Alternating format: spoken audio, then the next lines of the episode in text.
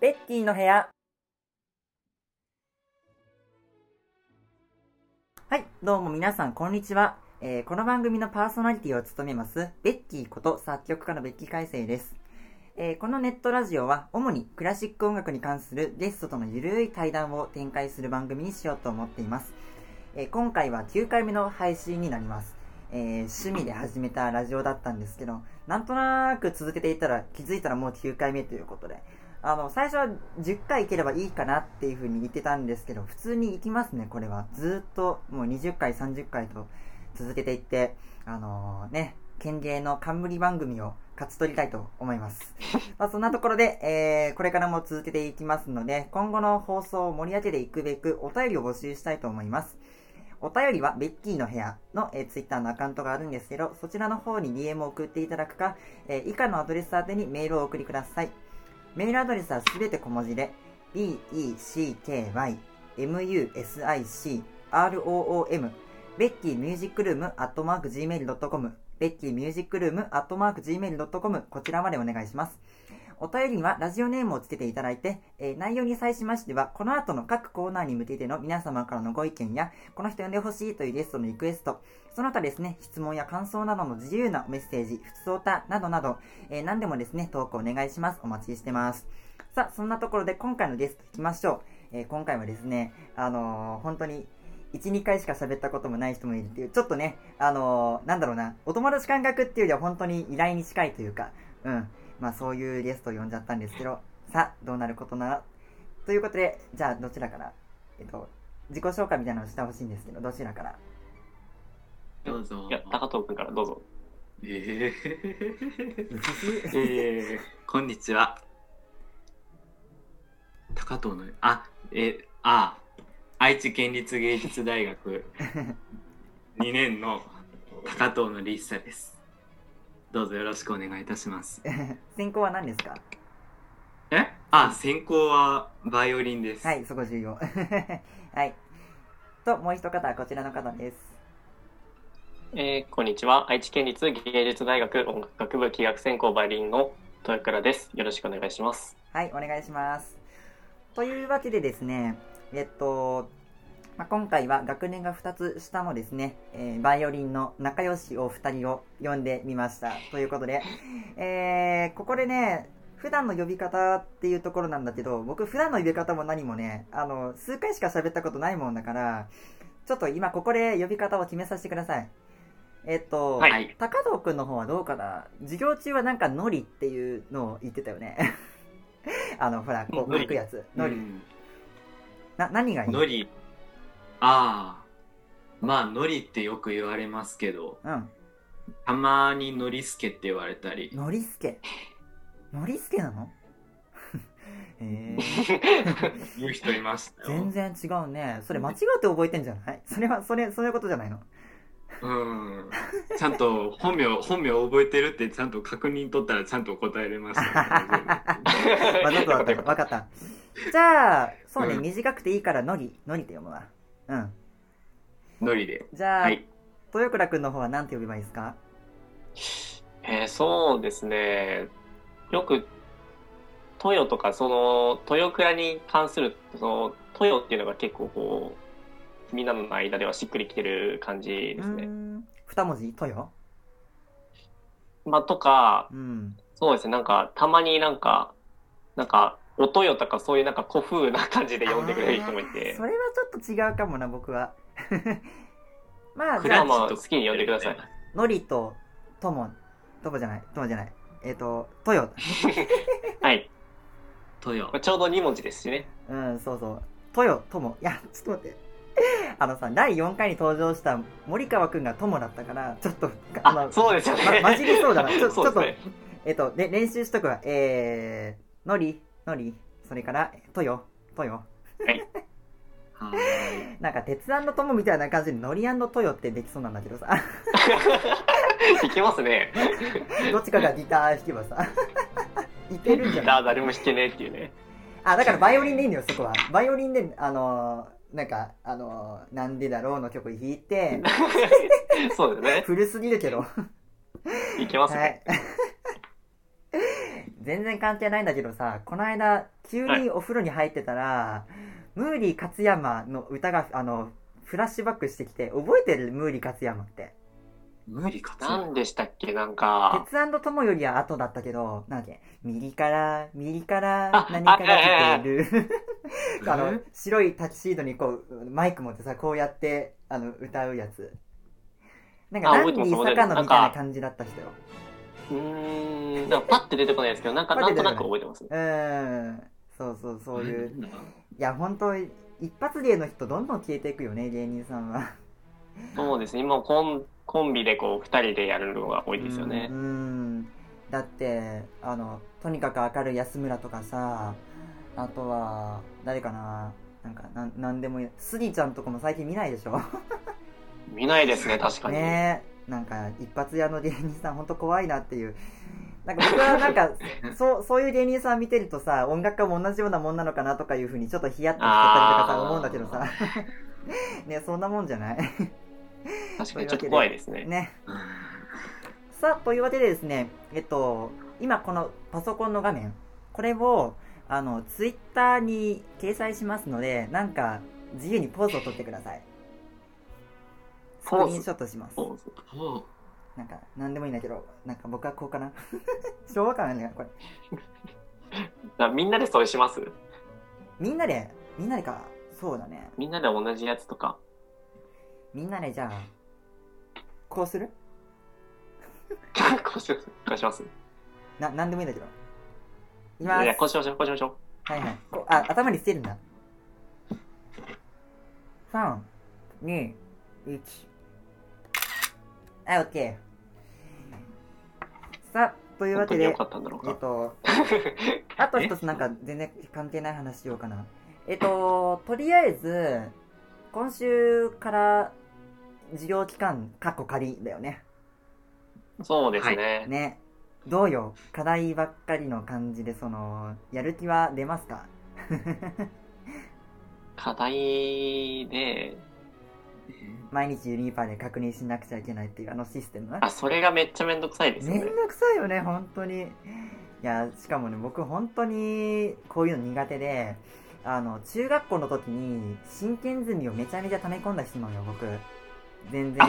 同じです。僕も同じ同じです、同じです。そうそう、だからな、なんていうかさ、普段のその、まあ、あ決められた教室にみんなで受講生入って、ね、時間内にそれやって、で、先生がやってきて出席取ってっていう、あの何気ない強制力に助けられて僕たちは授業を受けることができていたんだっていう、そのありがたみに気づくよね。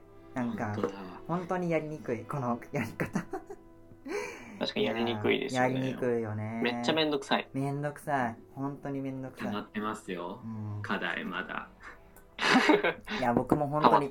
ユニパ開かない日があるもん。今日今日はもういいやとか。まだ大丈夫だったよね、確か。今日はもういいやとか。いやー、ダメだねいいつか多分欠席になるね。うん。そんなことをしてると。まあ、結論みんなやる気が出ないということでね。あの、はいコロナ収まってほしいですね。というわけで、じゃあこんなところでいいですか、オープニングは。はい。はいはい、じゃあこんなところで、えー本日もダラダラっとラジオやっていきたいと思います。えー長くなりそうですけど、どうかあの最後までですね、お付き合いいただきたいと思います。では、始めていきます。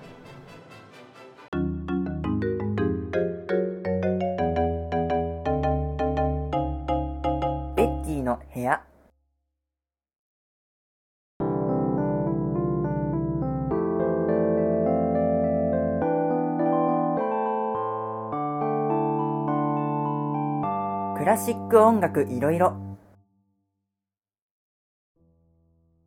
はい。ではですね、こちらのメインのコーナーでは、えっ、と、クラシック音楽に関する話題をですね、僕とゲストが一人一つずつ持ち寄って、えー軽く議論していきたいと思います。じゃあ、まずは、トヨの話題からいきましょはい、じゃあ僕からいきます。えっとですね、僕が持ってきた話題。えっと、まあ、べき先輩作曲家ということで、はいまあ、いろんな楽器をこう、ちょっと、まあ、いろんな楽器のことをし知っているのかなとちょっと思ってて。う。はいはいはい。いや、その詳しくとかそういうことじゃないんですけど、はい。その、やっぱり、いろんなこの楽器の、まあ、例えば音域とかそういうのがあると思うんですけど、うんまあ、そんな先輩に聞きたいのがうん、そのバイオリン専攻なんで、そのバイオリンのこう作曲家としてのイメージというか、うんまあ、どんなイメージでもいいんですけどう、んを聞いてみたいなと思ってて。そうだね。どんな風に話そうかな。そうだね。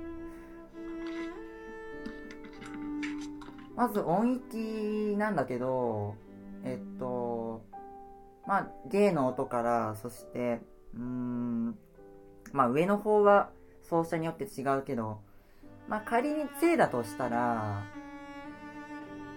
そうね3オクターブと完全予度でしょう。そうなるとねね。割とクラリネットに似てるかな？音域のその広さとしては。僕結構クラリネット好きで何曲か書いてるんだけど。うーん。まあ音域はまあトランペットとかに比べるとややっぱりあのー使いやすくはあるねでうん。弦楽器の強みとしては高い音もまあピッチ合わせるのはそりゃ細かくなるからね。あの難しいと思うんだけど高い方って。でも無理なく出るでしょずっと伸ばせるでしょ伸ばそうと思えば同じ音でそうですね。それ管楽器から比べると弦楽器のめっちゃいいところだと思っててあのそうですね。管ブレス必要ですもんそうそうそうそう。しかも管楽器になると上の方は割と不安定になっててあのーそうね。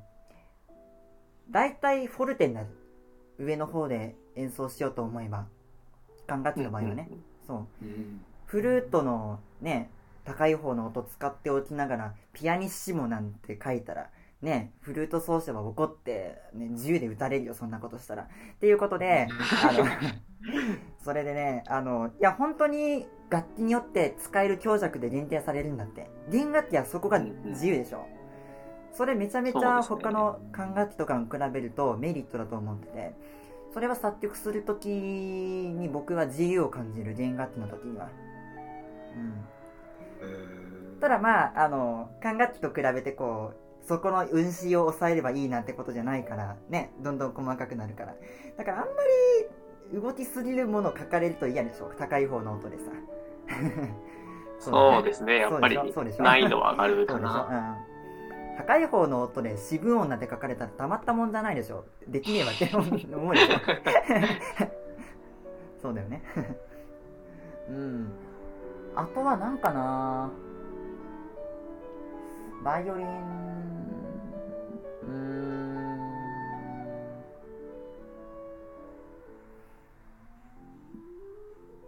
まあ弦楽器全体においてなんだけどはい。ピチカートっていうのがかなり通常で使われるよね。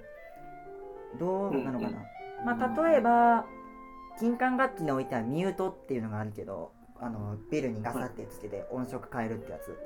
あれ以上に分かりやすくしかも瞬時に音色の変換ができるっていうのはこれは作曲上の自由だと思うこれこそ。うん、うんバイオリンっていうか、うん、そう弦楽器の持ってるピチカートっていうそのなんていうかな。まあこれはあの作曲をしてる身としては特殊奏法をついつい使っちゃう理由なんだけどやっぱり音の種類っていうのを増やしたいわけよ。その曲の中で使える音の種類っていうのを増やしたいっていうふうに思ってしまうわけね。でまあバイオリンっていうのは分かりやすくあのピッチカートがまずあるしハーモニクスも、まあ、若干ではあれど音色は変わるし。あとはスルポンティチェロとスルタストもあるでしょ。これ例にはなんか奏者によっては嫌がるって聞くから僕あんまり使う勇気が出ないんだけどさ。そうですね。なんか嫌がる人は嫌だよねあれ。き木の嫌ですよねちょっと。ねねそうだよね。大切な楽器がって感じだと思うけど。あありますね、ありますね。うん。あとは僕が一回やったのはねあのこうブリッジの向こう側の余ってる弦の方を弾いちゃうっていうのやったな。ああ、うん。はいはいはいはいはいはい。えっと普通普通こうここう運指板うんう運指板あってでここにコマがあってさでここの余ってる部分を弾いたのよ。何だったかな？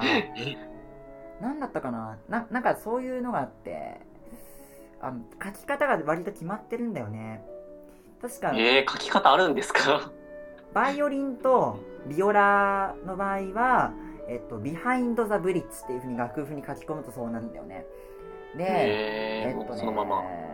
チェロの場合は下に行くから、ビヨン、ビヨングだったかな？な、なんだったかな？超えてっていうやつ。ビ、ビヨングだ、 beyond、ビヨ、英語弱くて。た、確かチェロの場合は書き方が違うんだよね。なんか、 behind はその裏って意味なんだけど、チェロの場合は、ブリッジを超えてっていう書き方にするっていうのがあるんだよね。あとはね、マリンバ用のマレットで弦を叩いてもらった。おえ そういうことー、なね。ウィキペディアの、あの、弦楽器の特殊奏法一覧見たことある？あー、見たことないです。めっちゃ面白いよ。そこに書いてあったのよ。あの、ティンパニのバッチで弦を叩くっていうのが書いてあったから、あ、ちょっとこれやってみようかなと思ってやりました。やりました。そうそう。あのやったんですねラジオの1回と3回に出てる稲田と直人が、あのーうん、それやってくれた弦楽四重奏ね。っていうのやったりするんだけど、まあそういう意味ではね、あの、僕はずっとピアノをまあやってきて、あの、やってきてて、あの、専攻の人に比べると全然してないんだけど、あの、ピアノで慣れてる人からするとね、非常にバイオリンは特殊奏法が多いように思うね。なんかいろいろ実験できるっていうか、まあもちろん過度な実験は、あの、奏者の不満をもたらすから、そこは、あの、調整が必要なんだけど。そうだよね。うん。特殊な、そう。こんなところから、な、ななんか質問ない？なんか、今、思ったことたらたら喋ってみたんだけど。加藤君と、う？ん。いやー。うん。えでも何などういう音を求めてそのコマの手前？ああ、何でしたっけ、うんあなんちゃらなんちゃらビー。ビ behind the bridge だったかな。うん。うん、あそうそうそうそうそうすどういう音を求めてそれは使うんですか？うーん。でもさ、そんなに音色としては変わらなかったんだよね。別に、あの、コマの内側弾くのとそんなにね、変わらなかったんだよね。結局そあーそうの、なんですね。あの、まあ、弦の長さが短くなるわけだから、開放弦に比べるとずっと高い音が出るわけだけど、うん。だからな、なんだろうな、開放弦の状態の、ただ弦が短いだけの音が出たっていうか、うん。僕は開放弦しか使わなかったんだけど、で、4つの弦の位置を変えて、キー、キー、キー、キーって、こう、やったんだけど、まあ、うーん。でも弦によってもちょっとは音違ったから、だから、なんていうか、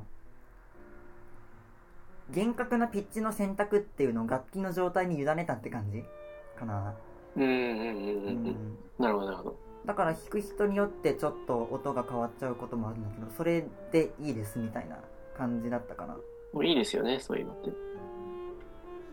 まあ弾く方にしてはそんなに難しくないことだったと思うから。うん。まあ楽譜の読み方はちょっと難しかったと思うけど。うん。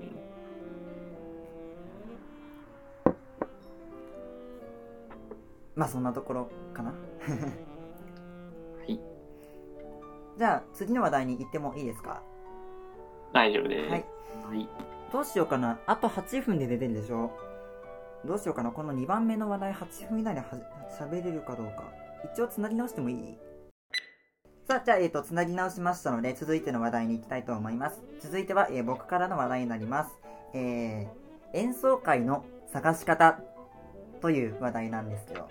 さあ、うんうんまあ今はね、ちょっとね、あのーコロナでやられてるから、なんか演奏会の行き方も忘れてしまったような感じになっちゃってるけどさ、まあ普段、どういう風にして、まあ一番手っ取り早いのはさ、あの、誘われることだよね。このコンサート一緒に行こうとかさ、あとは出演者からこれ出るんだけど来てくんないって言われるっていうのがまあ、うん一番手っ取り早くコンサートに、ああ、じゃあ行こうかなってなるじゃんね。そうじゃなくて。自分からコンサートを見つけるっていうのはどういうきっかけなのかなっていうのをちょっと思い出してほしいんですよ。はい。そうですね。パッて思いつくとなるとまあちょっとねそうだねわかんないかもしれないけどうーん、まあ、まずはさ挟み込みのチラシパラッと見るよね。あ、見ますね。う。ん。なんとなく見るでしょ。あ、でも結構僕それが一番大きいかもしれないです。うんうん。なんか何気なく見てるけど知るきっかけとしては重要だよね。うん、ありますね、結構。うん。でまあ知らない人のコンサートとか知らない曲のコンサートは行く動機が生まれないから。まあああそうなんだって言ってポイって捨てちゃうけどちょっと気になったやつは僕は取っとくのね。何枚か。5枚とかさ、うんうん。わーってある中で。ほとんど捨てるんだけど。あこれちょっと気になるかもっていうのを取っといて。それを ここからはねちょっと違うんだけどね。あのその取っといたチラシを日付順に全部並べ直して取ってるんだよね。ファイルに入れて。でそれを気になったやつはスケジュール帳に書いとくコンサートのタイトルの横にチェックボックスを作っといてチケットを買ったらそこに色を塗るっていうそういう風にしてるの。それでまあ傍着防止にはなるかなっていうそういうことなんだけど。まあここまでしてるのは多分自分ぐらいだと思うんだけどどうかな。コンサートのチラシってさただ持ってるだけじゃ存在忘れちゃうじゃん。だからな何かしらの工夫が必要なのかなと思うんだけど。どうかなそれって確かに。そうですね。チラシ、まあ見て、そうですね。その先輩みたいなファイリングまでいかないまでは、や っうん、と気はします。うんうんうんまあ、あとはそれこそあのーこのコンサートちょっと気になるんだけど一緒に行かないっていうふうに誰かを誘って約束にしてしまうとまた忘れにくくなるよねうんうん。あうんあとはね僕は結構 Facebook を見る。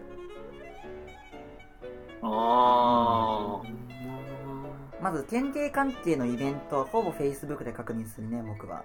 あのーイベントっていうところにカレンダーで出るから。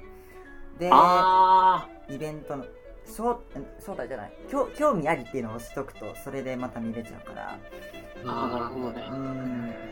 とかあとはコンサートホールとかあのあと僕はよく見てるのはメイフィル。とかいう団体。の、まあ、そういう、まあ、ページがあるからそこに「いいね」を押しとくんだよね。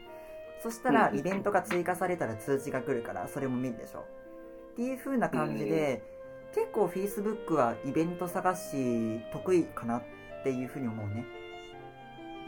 うん。という感じかな。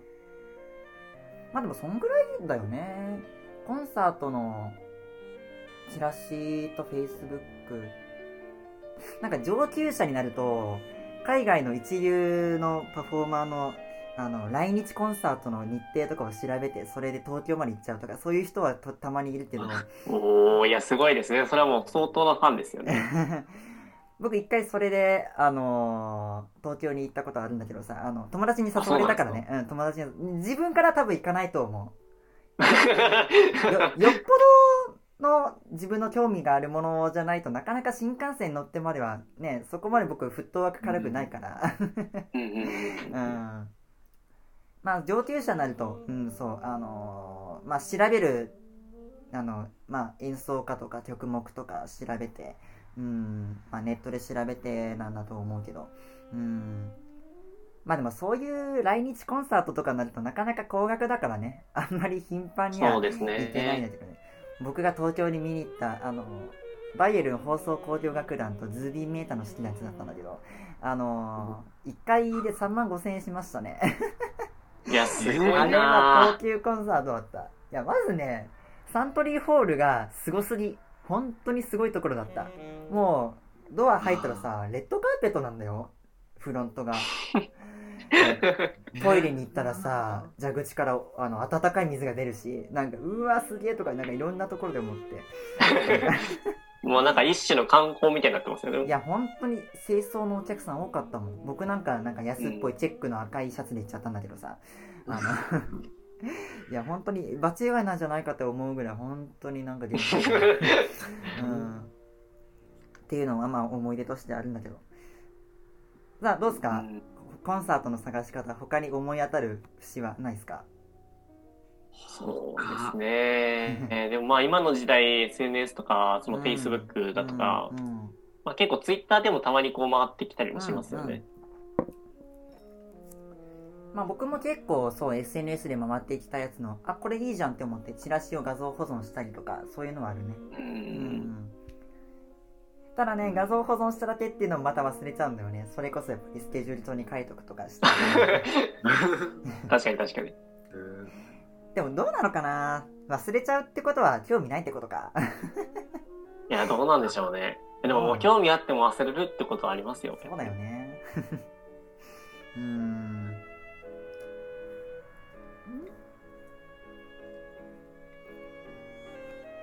何回か取り置きお願いしますって言ったのに忘れちゃって行かなかったこともあったな。すごい失礼だよね。いや物としてさ記憶としてしてと持っとくって重要だよ。そう思わない。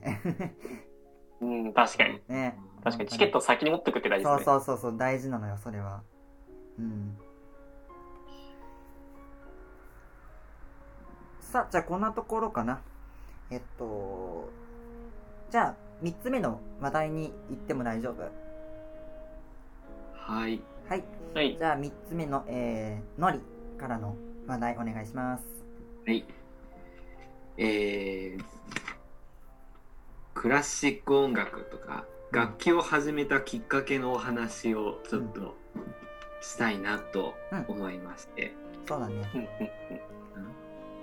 でまあ僕の場合はいははい4歳の時にうん。ピアノとバイオリンを始めてうん。うん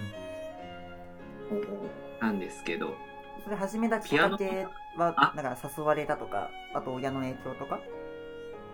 あとピアノに関してはうん。姉がやっていたっていうのがあって、よ僕もそうあベイビーの頃からなんか ずっとレッスンついていって。うんいいね。それでま憧れを。あ憧れそう憧れですね。なんかうん。いつかやるんだろうなーっていう感じでなんか。なるほど。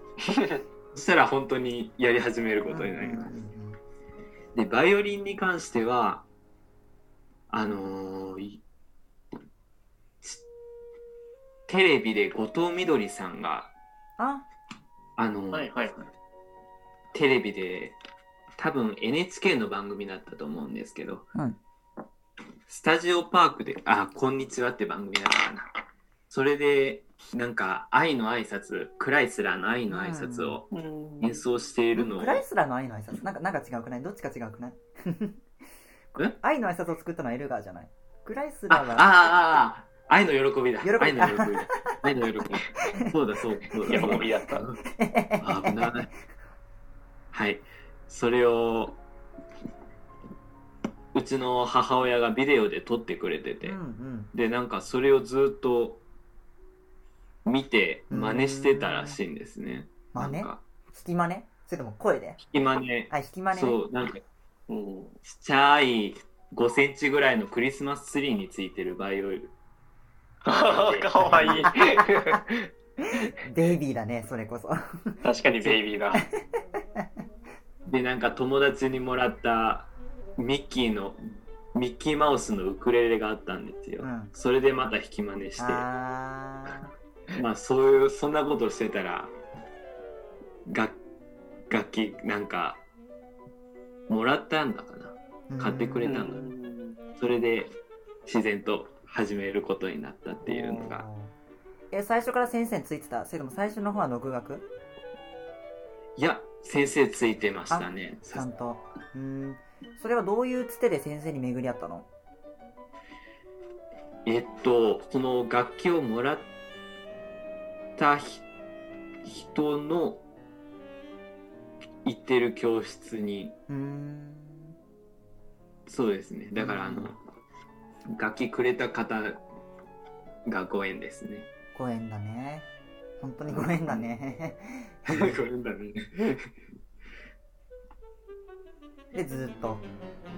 ずーっとですね。ピアノはい。つまで先生についてたの？高校まであ、ピアノは？すいません。あいやピアノはどうなったのかなと思って。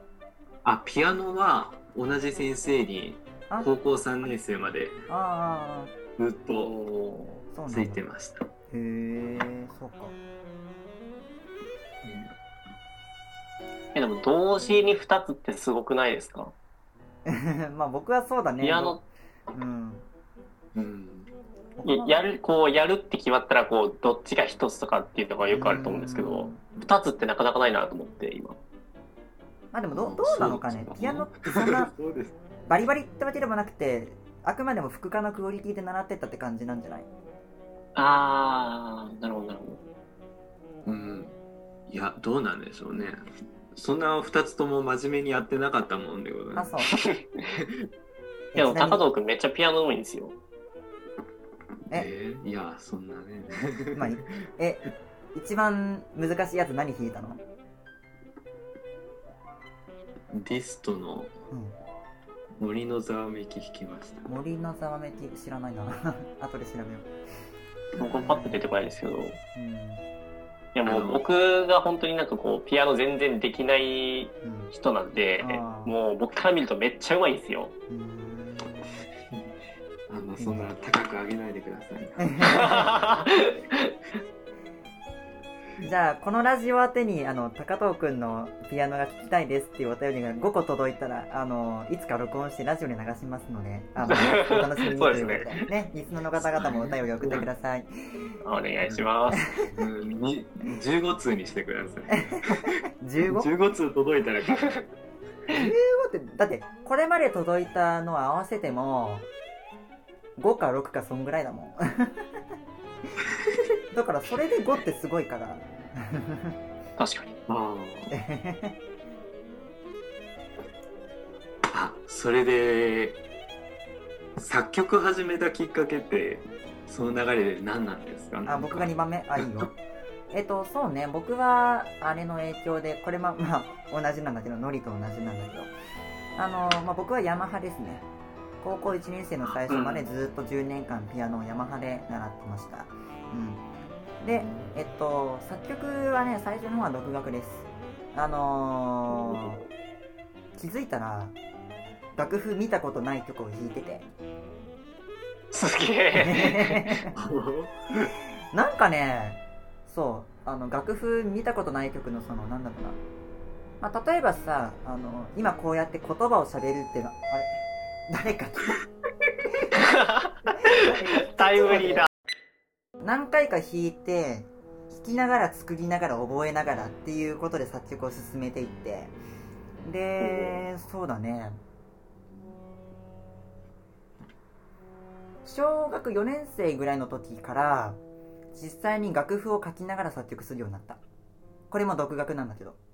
うんいや独学ってすごいですよねどういう感じなのかな？まあでもそれはやっぱり、あのー楽譜を見てピアノを練習するっていう経験がなかったらできないことだよね。ううん。んあと、僕結構ね、その、割と、ちょっと自慢話に聞こえたら申し訳ないんだけど、音感が良かったらしいよね。おーいいじゃないですか。絶対音感ですか、そう、あのーもう7歳ぐらいの時には、3つのとこうやって聞き取ってたから、うん。なんかお母さんが、早いですねこのドラマの曲いいよねって言ったやつを、ちゃんと低音部分も合わせて両手で弾いて耳コピしたりとかしてたから、早いなそういうところもあったから、だから結構ね、その、楽譜上の見た目として作曲を独学でやるっていうよりも、あの、頭の中に思い浮かんでるものを実際に具象化するところへの喜びがあったんだと思う。だから本当に、独学でやるっていうよりも、あの、全然、あの、そう、趣味として、あの、うんうんうんうん。まあ、専門的に習ってるわけでもなかったから、それが楽しかったりして、独学か。まあ、高校に入ってから専門の先生についてさ、で、あの、それでアカデミックな作曲っていうものに初めて触れ合ったんだけど、あのーまあびっくりしたね。あ、専門の作曲っていうのはこんなにも違うのかっていう。ああ、やっぱりこうね、専門的になってくると。そうだよ。だって、びっくりしたもん、和声の第1回目のレッスンの時。え、何これ、こんなことやるわけこれからって思ってさ。ねなんか、ね密集がどうだ、帰りがどうだみたいな。そこから。知らないよ、こんなの、みたいなね。でもそれも、いやー、でもね今でも和製と大砲は僕にとっては敵だわ。もう大嫌い、本当に。そうなんですね。うん。やっぱ好き勝手に作るのが好きです。なるほど。うんこんな感じでよかったかな。な、なんかない？なんか、こう、言い漏らしたことないかな、僕。それは でも、作曲、その、その、ベキ先輩は、その、はい独学から始めたって、まあ、独学って言えるのかわからんけど、他の先輩とかはどうなんですか？うーん、最初から専門っていう方はいらっしゃるんですか？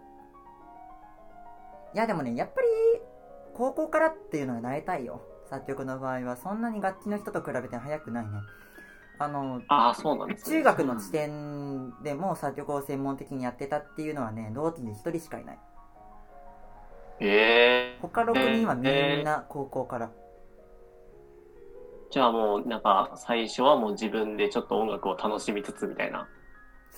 うーん、まあでも何かしら楽器はやってた人だね。吹奏楽とかさ。あ、やっぱり、まあまあまあ。うんうんで、みんな、あのー、大体ピアノ弾けるし、他の同期は。うん。あねそう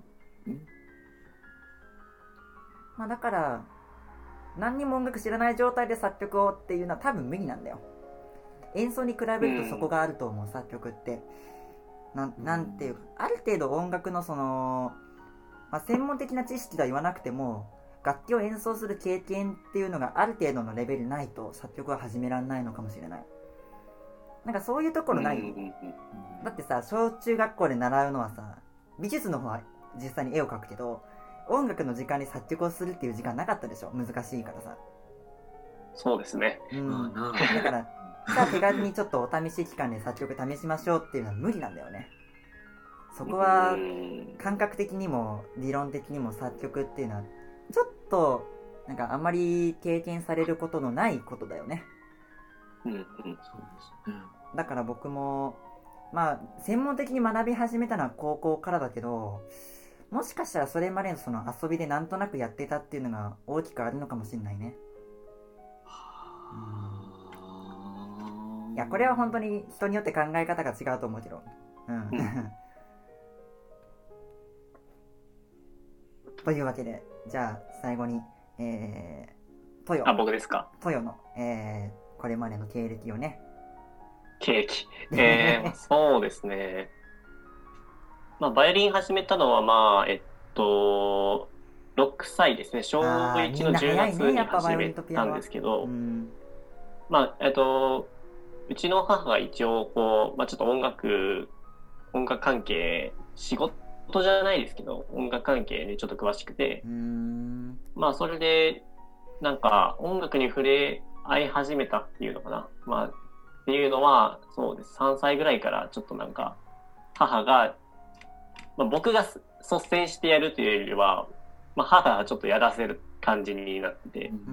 で、まあ、バイオリンもそうなんですけど、あの、まあ、僕がやりたいって言われたんじゃなくて、母がこうなんか楽器をやらせたいって思っったらしくてで、そうですね。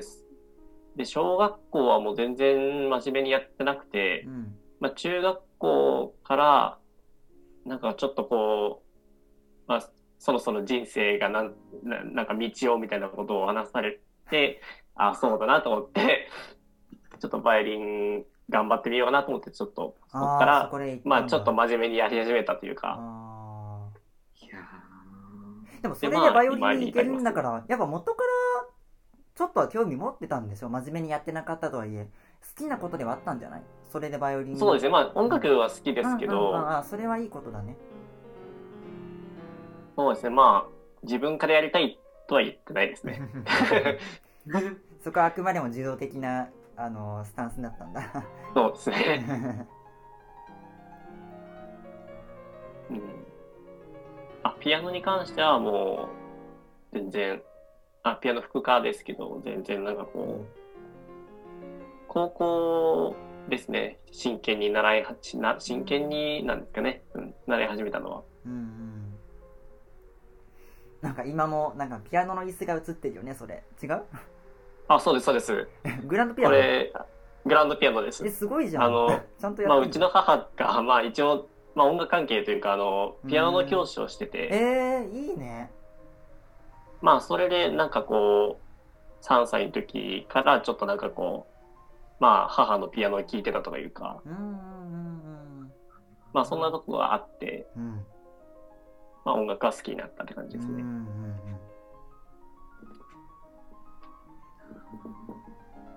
まあ、そんなところでしょうか。まあでもななんていうかやっぱどこかで自分からやりたいっていう何かがあったのがいいことだよねそのこうなんだろう時々いるじゃんねそのちょっとお金持ちのねあのなんかお母さんからやりなさいって押し付けられたみたいななんかそういう人もたまにいるじゃん。あそういうことではなかったからななんかそこがいいこといいことっていうか うん。まあ、途中から自分の意思に変わってったって感じですね。うんうんうん。いやそこは大事だよねやっぱりね。うん。なんていうかやっぱ自分で決めるっていうのがないと後で後悔するんだと思うなんかそうですようね。ん。人生の選択を後悔しないコツって人の意見に流されないことだと思う。個人的に。さらさらっとすごいいいこと言っていやどうなのかな？そうですね。絶対。まあこれはあれだね。あのーオールウェイズ三丁目の夕日の映画の僕が一番好きなシーンのセリフなんだけどね。あ、そうなんですね。そうそうそうそう。一人で決めること。そうすれば後悔はしないものよ。っていう風にあのロクちゃんに言うセリフが僕そこのシーンがめっちゃ好きなんだよねなんか そうなんですね。そうそうそうそう まあこんなところでしょうか4番のところ終わっていいかなはいはいはい。じゃあ次の5番、台本5番のところいきますよ。えー、というわけで、えっ、と、クラシック音楽いろいろ後半はですね、曲の紹介をしていきたいと思います。えー曲の紹介というのはですね、えっ、と、一人一曲ずつ最近聴いた曲、好きな曲、おすすめの曲を紹介するというコーナーです。えっ、と、これはですね、曲名だけの紹介になります。えー本当はラジオっぽく曲をバーッと流しちゃうのがいいんですけど、あの、残念ながら僕は、あの、著作権に対して払うお金を持ってませんので、えーそこのところは割愛ということで、えーよろしくお願いします。というわけで、これはまた発表の順番でいいかな。はい。はい。じゃあ、まず、えー、のりの最近聴いた曲お願いします。はい最近聴いた曲は、えー、チャイコフスキーのバイオリンコンチェルトでえ、ちょっと待って。こんなことある？僕全く同じの用意してた。おーすごいですえ、ねオ。ーパス35だよね。はいそうですまあいやー、すごくない？え、最近聴いた曲のところで僕も用意してたんだよ。やばくない？えー、ちょっと。えー僕、えーちょっと、い30秒ぐらいで他の考えを、あ、どどうぞどうぞ。な、なんか軽い説明を。えーまあなんで最近よく聴いてるかって言ったら、まあやってるからなんですけどね、うん。練習してるからなんですけれど。うんうんうんうんうん。そういえばあの9月でしたっけ？演奏会あるよね。あの先輩がチャイコンを弾くあ、でもこれ言っちゃダメか言っちゃダメかこれえ、いいんじゃない？別に。えいやでもまだちゃんと正確に決まってないかうも、ん、いや、もともとさ、5月だったよね。地元あ山6月。ですそうですよね。そうだよね、そのコンサートのことだよね。コロナでダメになっちゃったやつだよね。うんうんうんうん。そう、僕もね、これ知ったきっかけがナオトの紹介だったんだよね。今度これ、オケをバックに弾くらしいんだけどさ、みたいな感じ。で。うちに遊びに来た時に教えてもらった曲なんだけど、うん。なんか僕のイメージなんだけど、チャイコフスキーってこう、なんだろうな、作曲する時のその考え方っていうか、結構使ってる材料は素朴なものなんだよ。親しみやすいメロディーだし。でもなあなんか聴いちゃうっていうかさなんか質がいいっていうかなんかそういう感じだと思うのね。なんかなんだろうな。作曲上ちょっと過激なことをしてるとか斬新なことをしてるとかじゃなくっていつも通りの伝統的なものを使ってるだけなんだけどなんか聴いちゃうなんかオリジナリティを感じるっていう。なんかそういうちょっとなんかそれは多分なんだろうな。工夫してるんだけどその工夫を見せないっていう技を持ってるんだと思う。チャイコフスキーが、例えばさ具体的なところ話すと他の作曲家に比べて順次進行多くない？チャイコフスキー。どうかな？僕のイメージなんだけど。アイコフスキー、そうですね。どうかでも多いかも。あわ。え大丈夫？だって確かに結構多いかもしれない。言われてみればっていう感じですね。交響曲5番の2楽章もねレドシレドラシドミレレミファソーソーソーやっぱ順次進行だよね。チャイ、ああ、4番、あの、あ、よ4番の4楽章だっけな。その、えー、っと 出てこない後継曲。ファーミレドラドレミレドシェダファラシドシェドの、みたいな、なんかそういう、結構、加工系のそういう感じも多いし、うん確かに多いですね。うん。ちなみにこれは余談なんだけど第1回に登場したショーノホルンのショーノがさ、はい。結構最近ロシアものに興味があるらしくってそれでロシアものの特徴をあのあの土的って言ったんだよね。わかりにくいよねこの言葉。敵知的。土的。であのなんかね人間としてのたくましさを感じるってショーノは言っててで、うん。まあ、それをゲもう一人ゲストで来ていた稲田がさあのまあそれは寒い中力強く生きてるっていうロシアの国民性なんじゃないかとか言ってたんだけどさ。どうなのかあ、な？言ってなりますね。なんかどうどうなのかな？僕はその土的っていう言葉がなんかあまりにも聞き慣れないから笑っちゃったんだけどさ。どうなのかな？力強い感じする？ロシアの音楽って僕はよくわかんないんだけどさあんまりそこら辺は。ロシアですか？う。ん。えー、でもどうだろう？ムソルムうーんってロシアでしたっけ、うん。5人組の一人だね。とかでも割と力強さみたいなうーのが。んまあ、これはいろんな人の意見聞いてみたいね。いやロシア音楽好きっていう人いっぱいいるじゃん結構。いますね。う。んそう。そういう人たちがロシア音楽を好きな理由まあこれは言葉にできないところもあると思うけどどどういう理由なんだろうなっていう、なんか僕は結構ね国気にしない人だからうん。地域で好きになっちゃう人のその好きな理由っていうのを知っていきたいなって思うんだけどさ、うん。うん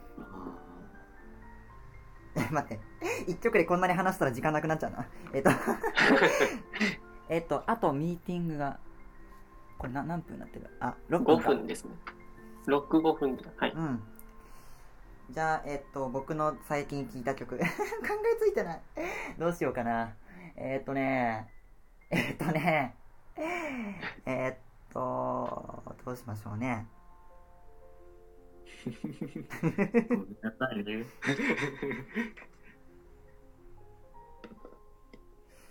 じゃあ最近勉強用に楽楽譜を買った曲があるのでそれを紹介します。えっ、とクセナティス作曲のルボンです。ちょっと聞いたことない作曲の人が出てきたんですけども。クセナティスぜひ何か一曲でいいんで聴いてみてください。あのー僕が今一番好きな作曲家なんだよねクセナティスは。え時期的にはねえっとねジョン・ケージの10歳年下。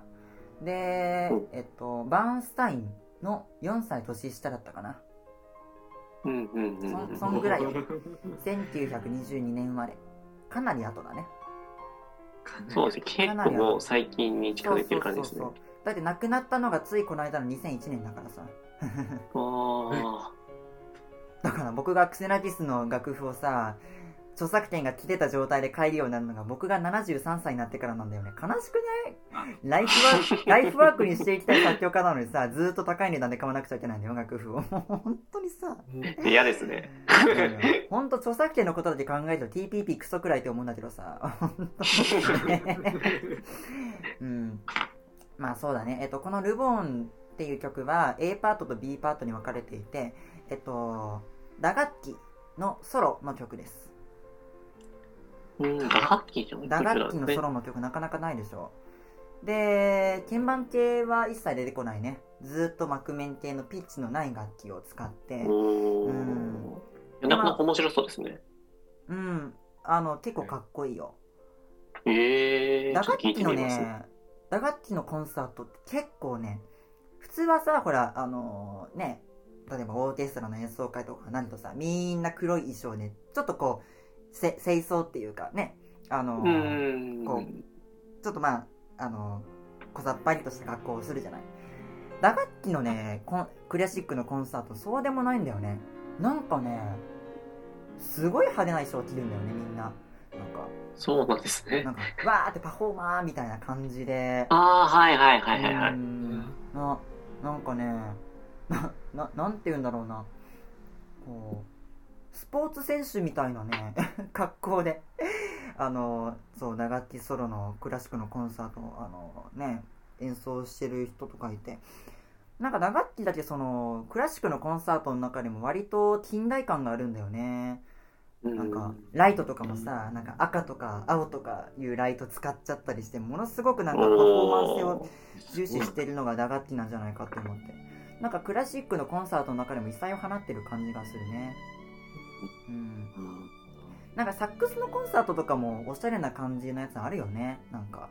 そうですね。結構、まあ、ジャズにも使われたりしますしうん。そうそうそうだからなんかそういう意味では楽器によってクラシックのコンサートのそのなんかなんかなんだろうな作り方も変わってくるっていうか例えばね現代音楽のあのコンサートになるとなんか本当にね洋服と変わらないような格好で演奏してる演奏会海外いっぱいあるんだよ。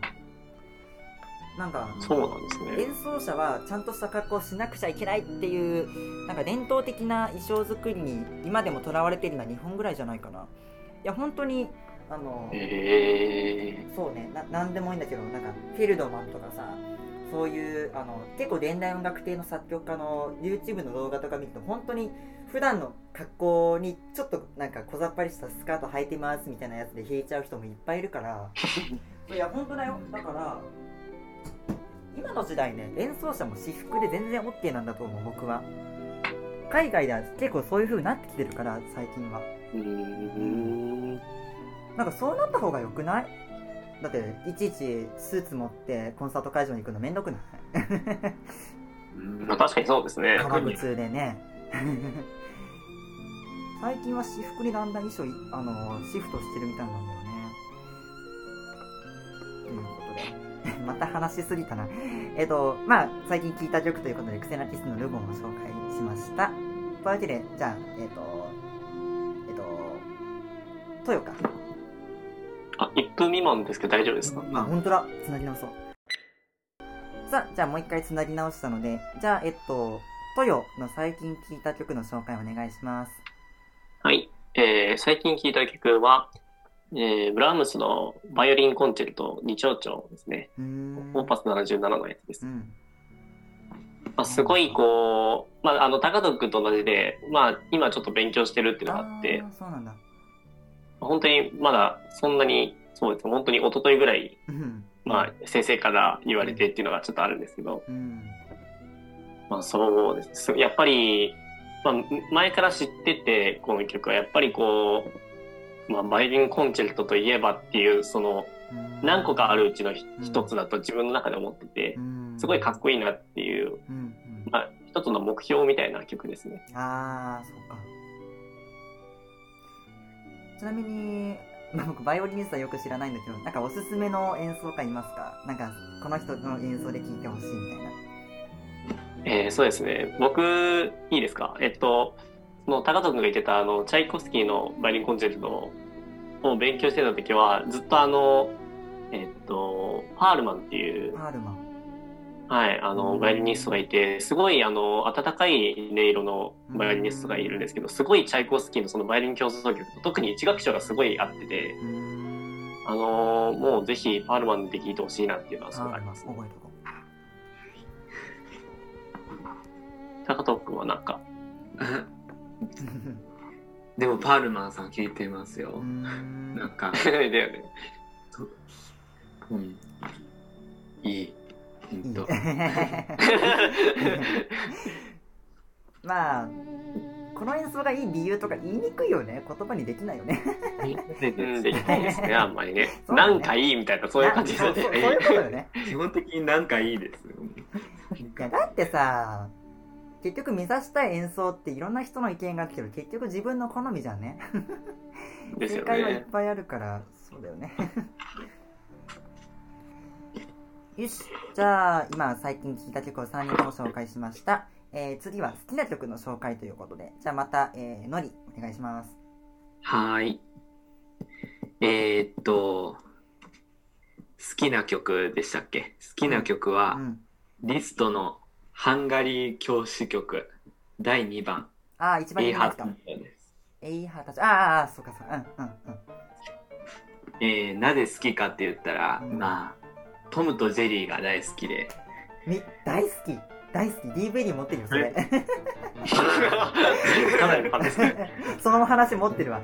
そう、トムとジェリーの、そう、あのー、ピアノコンサートピアノ弾く系の、そう、あのーハンガリー教師曲のやつと、あと、ワルツのやつ弾くやつ、両両方 DVD あるわ。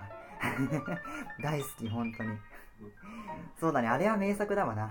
うん。うん、あれでもう好きになって、うん。うん。うんえ、実際に弾いたのもしかして？え弾かないですよ。そこは難しいよね。まあさすがにみたいなとこありますね。ね弾かない弾かない。あのー、僕はずっと、あのー母親が買った辻井信之の演奏でハンガリー教師曲2番は聴いてたんだけど、あのー前ね、大学に入ってからなんだけど、ラジオの第3回に登場した佐藤くんがね、あのホロビッツっていうピアニストがもあの弾いてる、まあ、あのリストのアルバムを持ってきてくれて、それで聴いてみたんだけど、まあ、びっくらこいたね。あのーなんか、本当に、一言で言うと乱暴な演奏なんだよね。なんか、強いところも、なんかね、辻のビューティーはちゃんと、なんか、こう、綺麗な感じで、じゃーんって整った感じで弾くんだけど、ホロビッツの演奏はね、ドガーンって感じだったんだよね。うんしかも本当に、あの、聞くところに言うと76歳の演奏らしくって、それでこれかって思って、なんか最後の方も即興演奏入っちゃうんだよね。でででででででででででででっていう風に弾いちゃうっていう、ほんとんでもない音源だったんだけど、でもリストって結構、あの、結構ってか圧倒的にパフォーマンス性を重視した、あの、ピアニストでもあったから、もしかしたらその乱暴な演奏こそ作曲家の意図したものに近かったかもねっていうことを思ったりとかね、するんだけど、うんリストはピアニストの人は外せないよね。なんかさ、生まれつき手がちっちゃい人はかわいそうだよね。僕もそこが悩みでベートーベンのその他が弾けないんだけどさ、リストって、あのい、や、なんか手でかい人得するみたいな聞き聞きますね、うん結構。リストとね、ラフマニノフは、あの、まあ、言い伝えなんだけどね、完全12度届いたらしいよ。ドからソまで。あ、なんか聞きました、それ。めドっちゃでかい。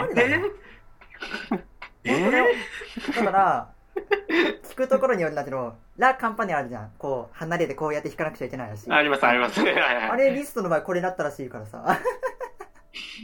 めっちゃ楽ですよね。そうだよ。いや、だってさ、確かに、あの完全12度がこれでできるんだったら、そりゃ書くわっていう。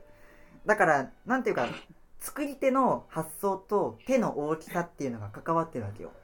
僕手がちっちゃいから、ね手。がちっちゃい人でも弾けるものしか書かないもん。手がでかくないと書けない、あの、弾けないやつって、あの、弾きにくいだろうなって思っちゃうから、なかなか書けないんだよね。うん。だからリストいやもうラ自分カンパネラね。めっちゃ、あの、すごい飛ぶ、音が飛ぶから南極って結構聞きますけど、もうリストからしたら、いつも通りな感じですそうそうよね。これなん 本当にいつも通りな感じで弾いてて、あ、じゃあこれ書こうかな、みたいな。うん。その手が大きい人の気持ちで書いちゃうからそういうとんでもない難しいのを書けちゃうわけよね、うん。だから手がちっちゃい人はショパンがやってるみたいなことを聞くことうんうんがあるよね、うん。だからそうあの曲を見れば作曲者の手の大きさがわかるんですよ 確かあー。ベートーベンは多分ねちょっとでかいと思う普通の人よりも。シューマンもでかいだろうね。シューベルトに。も。みんなでかいじゃないですか。あー。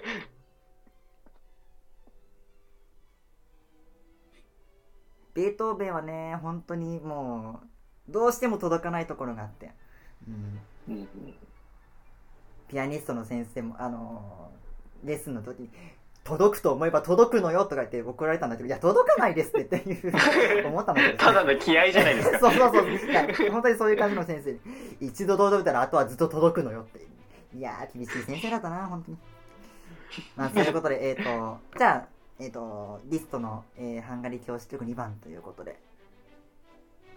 はい。ちなみにノリは誰の演奏を聞いたの？えなんとなく。いやもうトムとジェリーだけしか聞いてない。そこが原点みたいなね。トム。とジェリーでお腹いっぱいになっちゃったんだ。いやでも本当に、うんあのアニメはいろんな人に見てほしい。だって僕曲知らない状態でトムとジェリー見たっていうのは多分同じなんだよ。でその後に辻信之の演奏でちゃんとしたハンガリー教師って聞いたんだよ。本当にトムとジェリーだもん。本当に曲に合わせてマッチさせて映像を作ってたんだっていうのがそれで分かった時のあの感動、うんあれは本当にアニメ制作者の才能を感じる。いや真面目に素晴らしい作品だと思ったトムとジェリーの方が。うん。あれはいろんな人に見てほしいな。というわけでじゃあえっとあ僕か。僕僕の好きな曲は、えーショパン作曲の船歌オーパス60です。船歌。いやーやっぱりこれはうーんなんていうかな。あんまり僕は感情とかさあの感覚的な言葉で言い表すっていうのはあの好きじゃないんだけどなんかこれこそねあのやっぱりショパン自身のそのピアノに対する愛情を感じるっていう感じ。うん。うん。なんかピアノっていう楽器の良さってこうじゃないっていう風にまるで教えてくれるようななんかそういう曲なんかなって思って、で使ってるハーモニーもやっぱりうまいんだよね。あのーんこれはまあなんていうかまあゲスドゥアなんだよね確か。うんうんうん。うん。え、まあ、でフィスドゥアだったからデスかフィスかわかんないけど。うん。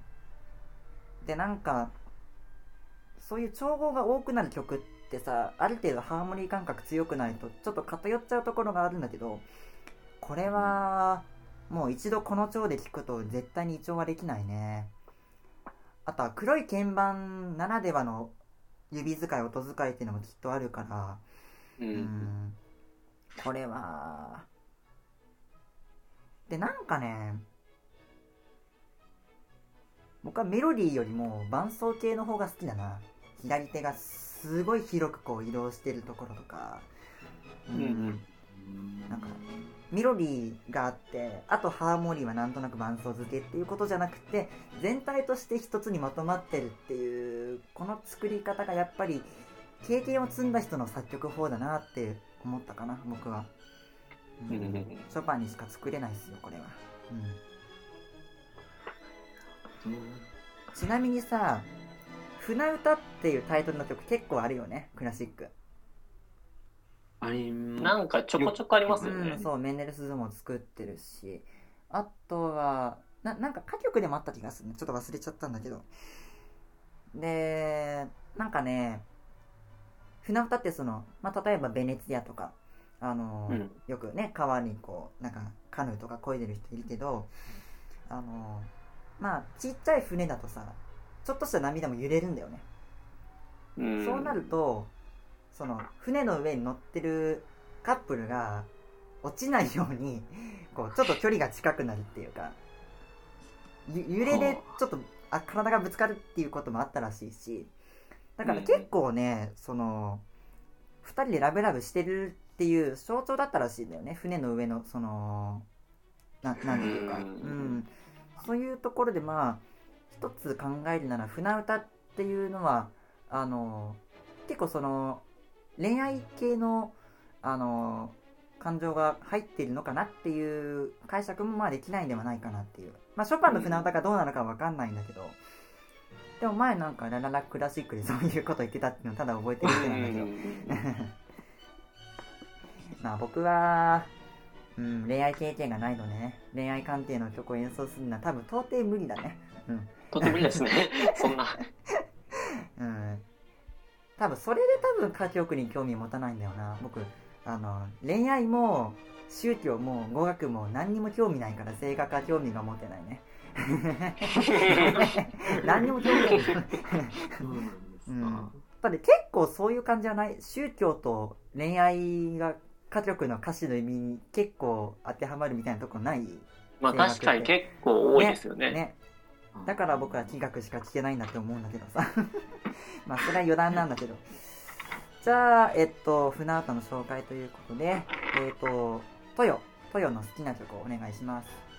はい、えっ、と、僕が好きな曲は、えークライスラーのプニャーニの様式による前奏曲とアレグロっていう曲ですね。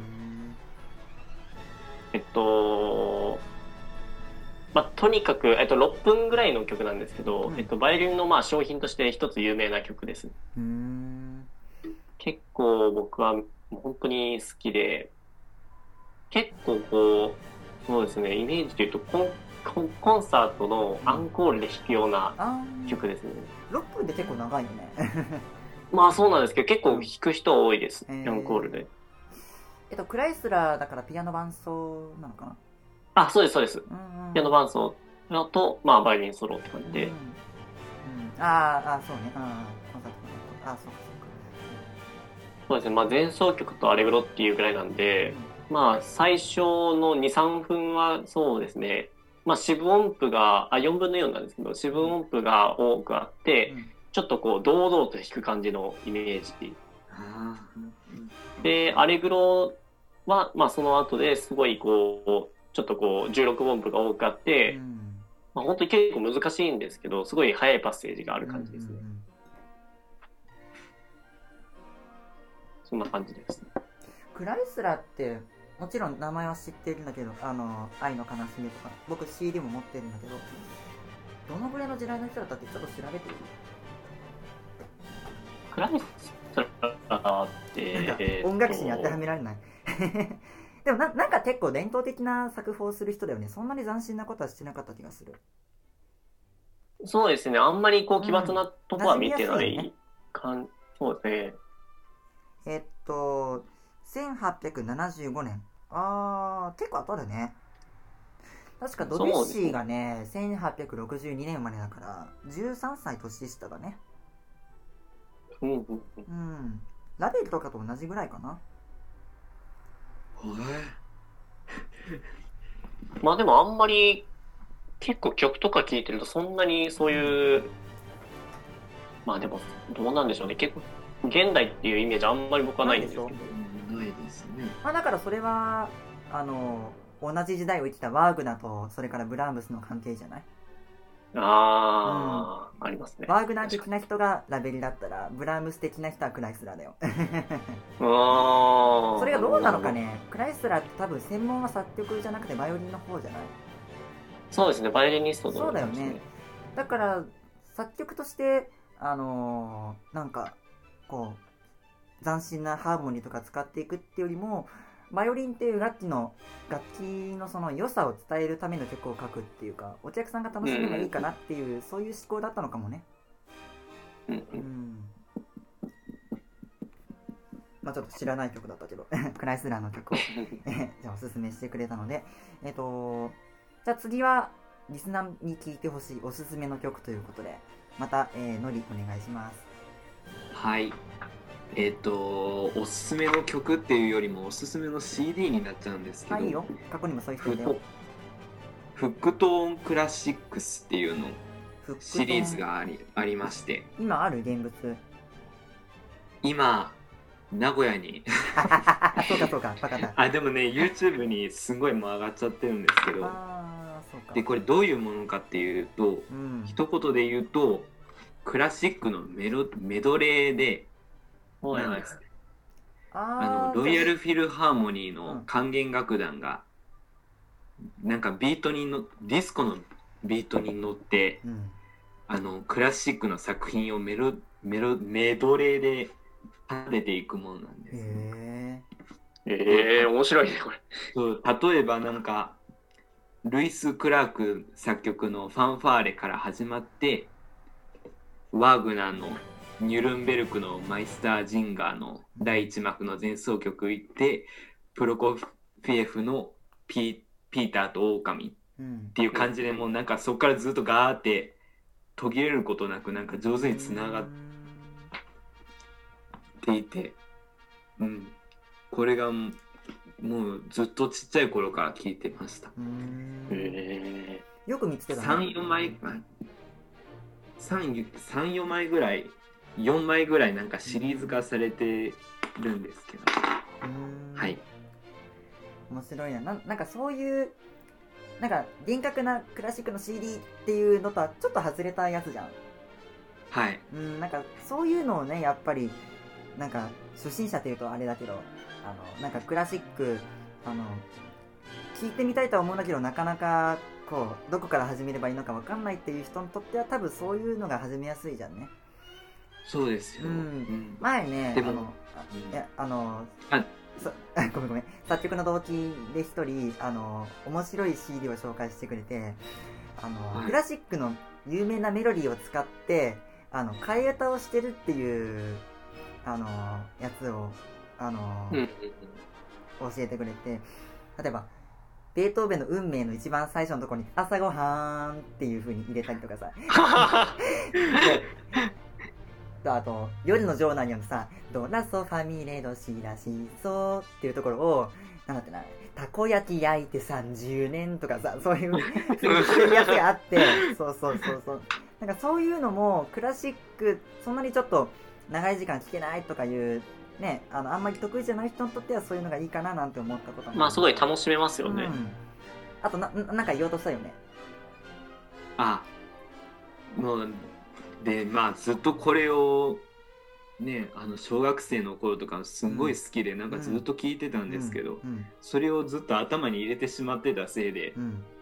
あの本当の曲を聴いた時にあ本当はこういうメロメロなんだってなんかすごい驚いてつまんねえとかなんか思う時があって。なんていうかさ、あのー英語の単語帳と同じで順番に覚えちゃってるんでしょ？もう、そこ、それを聞いた直後には、これがなんとなくこう頭の中に予備されてるっていう状態になっちゃうん。ですそれが頭に入っちゃって、うん、うん、うん、そうだよね。今すごい苦労してるところです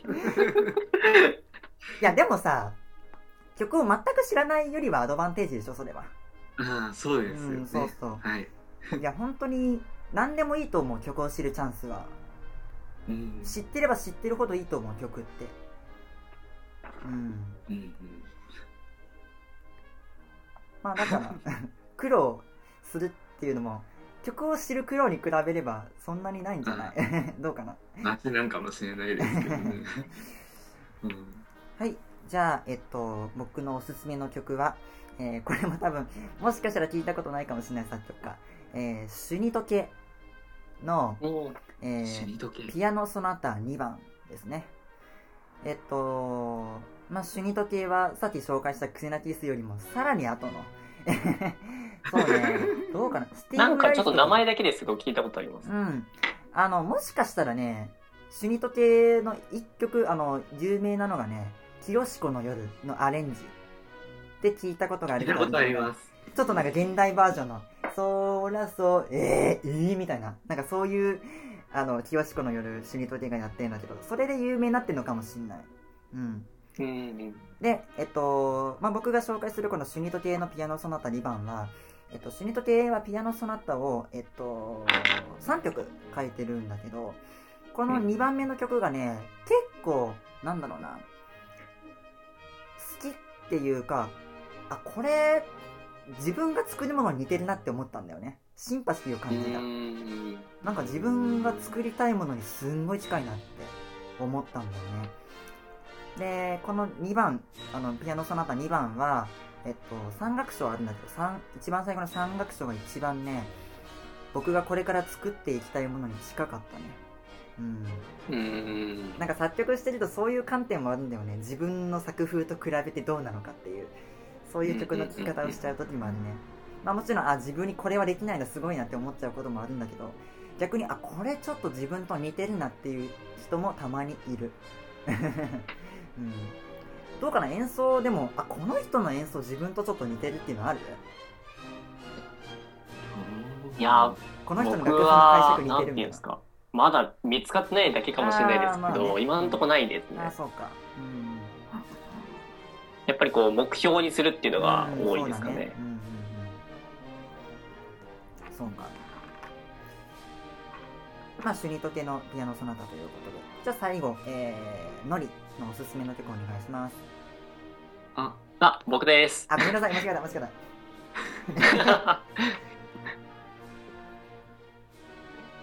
あ、どうぞ、どうぞ。はい、えっ、と、おすすめの曲、えっ、と、まあ結構メジャーだと思うんですけど、んえーラフマニノフのピアノ競争曲第2番。大好き。本当に好き。まあもうこのコーナーで僕かっこいいしか言ってないんですけど、本当にかっこよくて、うん。あの、なんて言うんでしょうね。僕結構あの、一回、あの、オケの、えっと、コンサートマスターでこれ弾いたことがあって、まあ、すごい、こうなんか、あ、オケっていうのはあの、高校でですよ。高校のオケで、すごいよそんなまあちょっと経験してんだ。聞いたことがあって、えー、いいな。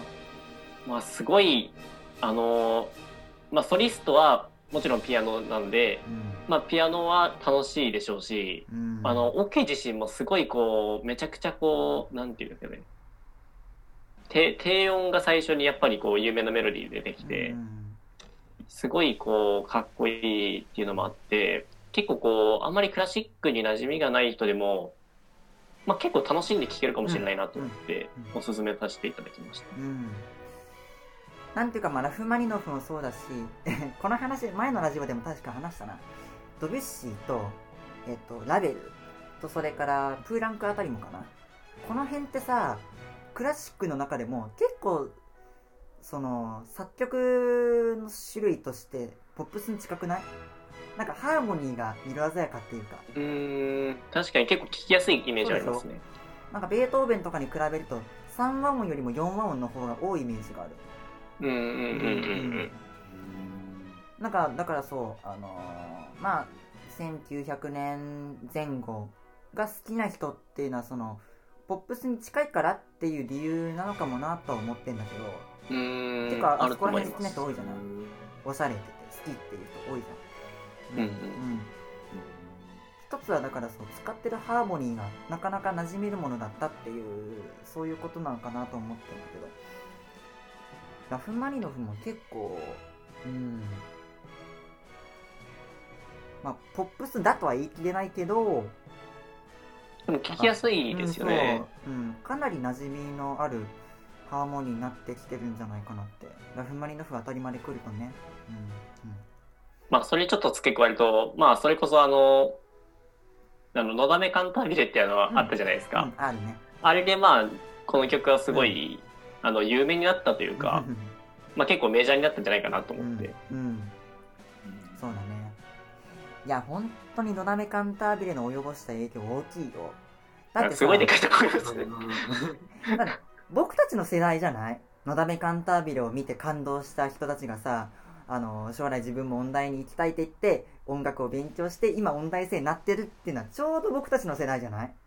この辺ですよね。そうだよね。確かに。10年ぐらい前だよねあれってはい。うんなんかそう思うとしみじみとするよね なんかね、目標。達成した音大生が全国に散らばってるんだと思うとな なんか考え深いよね 実際いるからね本当に県芸生でも何人か知ってるしのだめカンタービレがきっかけの一つだって言ってる人いるから、うんううん。ん、例えばベト七とかもさのだめカンタービレのおかげで有名になったと思わない？日本においてはあ、もうありますね、それね。本当にあります。あると思います。うんうん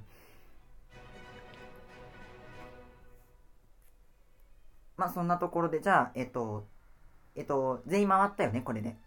はい。はい、じゃあこれで、え回りましたー終わりたいと思います。えークラシック音楽いろいろのコーナーは以上となります。えーこの後もですね、お時間がある方、あのかあある方、えーお聞きいただきたいと思います。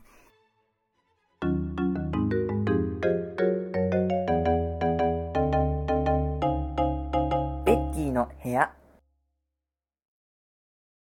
第4回の配信より岩出康生くんからの CM です。イオンモールの長くての3階のアドレクレープラップスにあ のだいたい週23ぐらいでいるのでぜひどうぞ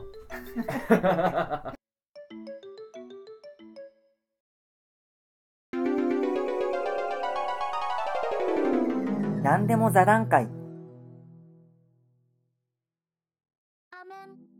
はい。ではですね、こちらのコーナーはですね、あの、先ほどまでのクラシック音楽の話題を一気に離れちゃって、えー毎回ゲストに合わせた違うテーマについて、本当にゆるく軽く、えーおしゃべりをしようというね、そういうおまけコーナーなんですけれども、じゃあ、まず一つ目の話題を、じゃあ、ちょっと、のりの方から紹介お願いします。はい。えー、じゃあ僕のテーマ。はい名古屋に来てびっくりしたこと。なんです ーえー、イ。打ち合わせないよね。そうだまあね。名古屋来て、ね、あのー、1年ぐらい経ったのかな、1年ぐらいし、うんうんうんで、まあ、先輩も熊本からそうだね。ですよね。名古屋に来てちょっとびっくりしたことちょっとは話してみたいなと思って、で僕がびっくりしたことまあ大きく4つあっておう。1つ目は8枚切りの食パンっておう。あんまり見たことなくないですか？8枚切りいや、熊本にもありましたよ。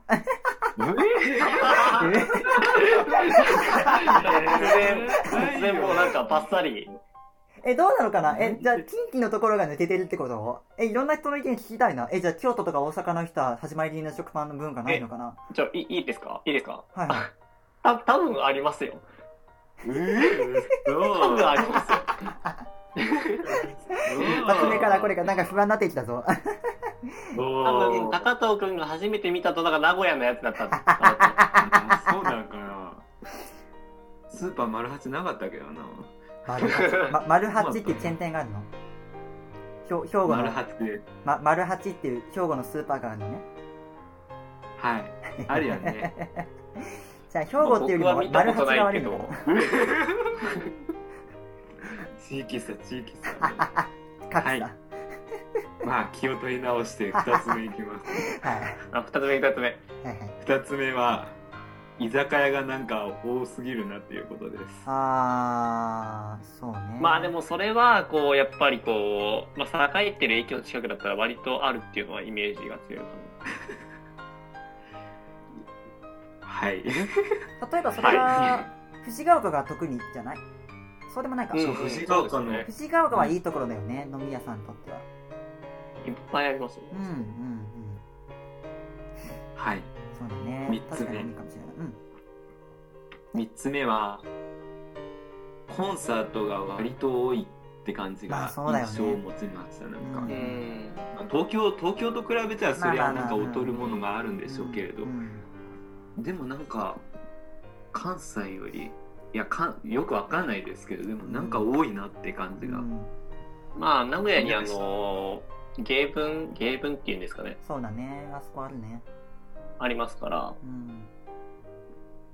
なんか室内学系がなんか多いような。うん勝手な印象でしたけどそうか。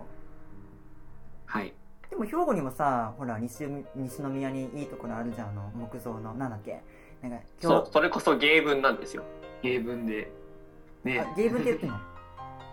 はい、あの、こ地元いう、地元はもう芸文、そそれが芸文なんです。そうなんだ。あ、文化の違い。まあ、え、まあ、僕の話になるんですけど。ど、もう愛知で言う、愛知のその人が芸文って言ったら、あ、なんかは、はじめ僕、え、芸文みたいな？なるほどね。あ、愛知でも芸文があるみたいなね。あえーでも芸文と言ったらもうその兵庫県のやつがうんうんこっちもやっぱり印象として、な、なんだっけ？こコベルコホールだっけ？兵庫のやつは。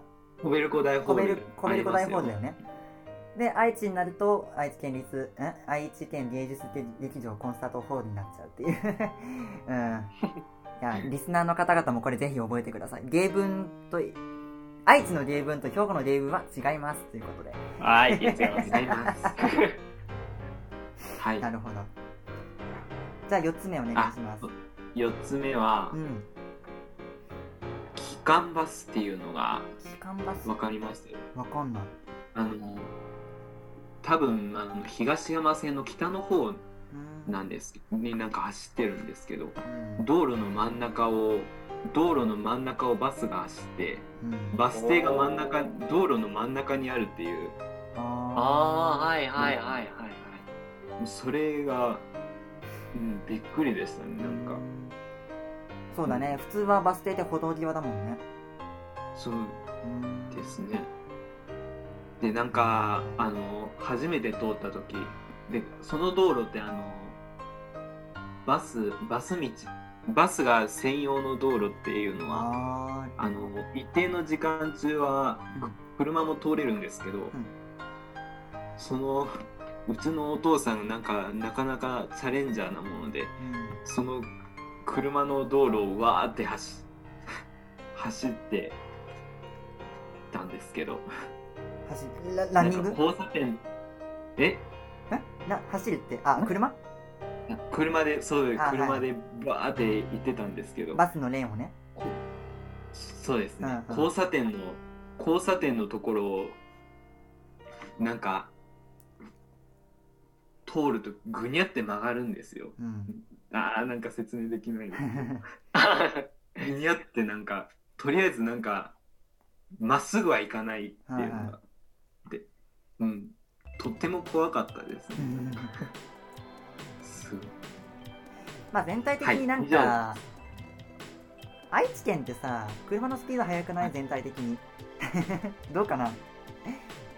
どうなんでしょう僕ね。自転車こいでてうんなんかちょっとあ通りにくいなっていう時があったんだけど。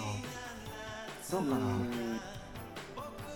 なんかちょちょっと交通事故も多いらしいじゃん愛知県ああ、多いらしいですね、うん愛知県。ねねなんか。あファスト入って。うん。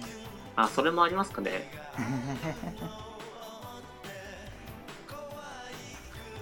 そうか。えっ、とまあとりあえず食パンの話は置いといてえっと 居酒屋居酒屋そうね。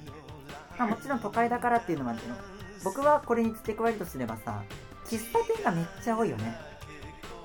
ああ、も本当に多いよう、ね。ね。てかびっくりしたのがさ普通に酒屋歩いてたらなんだったかなカフェドクリーかな？カフェドクリエはいがはこっちにあるのに、あの道路またいだところにまたカフェドクリエがあるの。なんかそういうのが あって。あ名古屋ってこうなんだろう喫茶店がコンビニぐらい普通にあるもんなんだなっていうのがそれで分かった、うん。同じチェーン店がさ、あのーコメダの発祥がね、あの、愛知なあーんでね。まあまあそうね。うん。それもちょっとあるんじゃないかなと思いますけど。うんとにかく多いイメージがある。まあもちろんその、名古屋ってやっぱり朝のねモーニングの文化が一番根付いてるところだからそれはまあ必然といえば必然なんだけど。うん。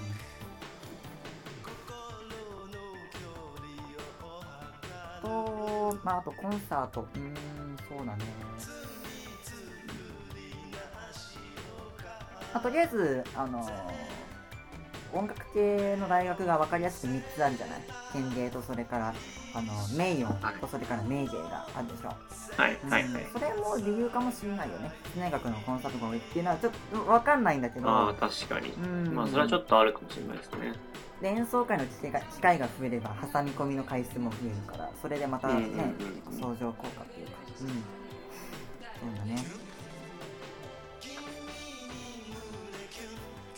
地下鉄にはすぐ慣れた。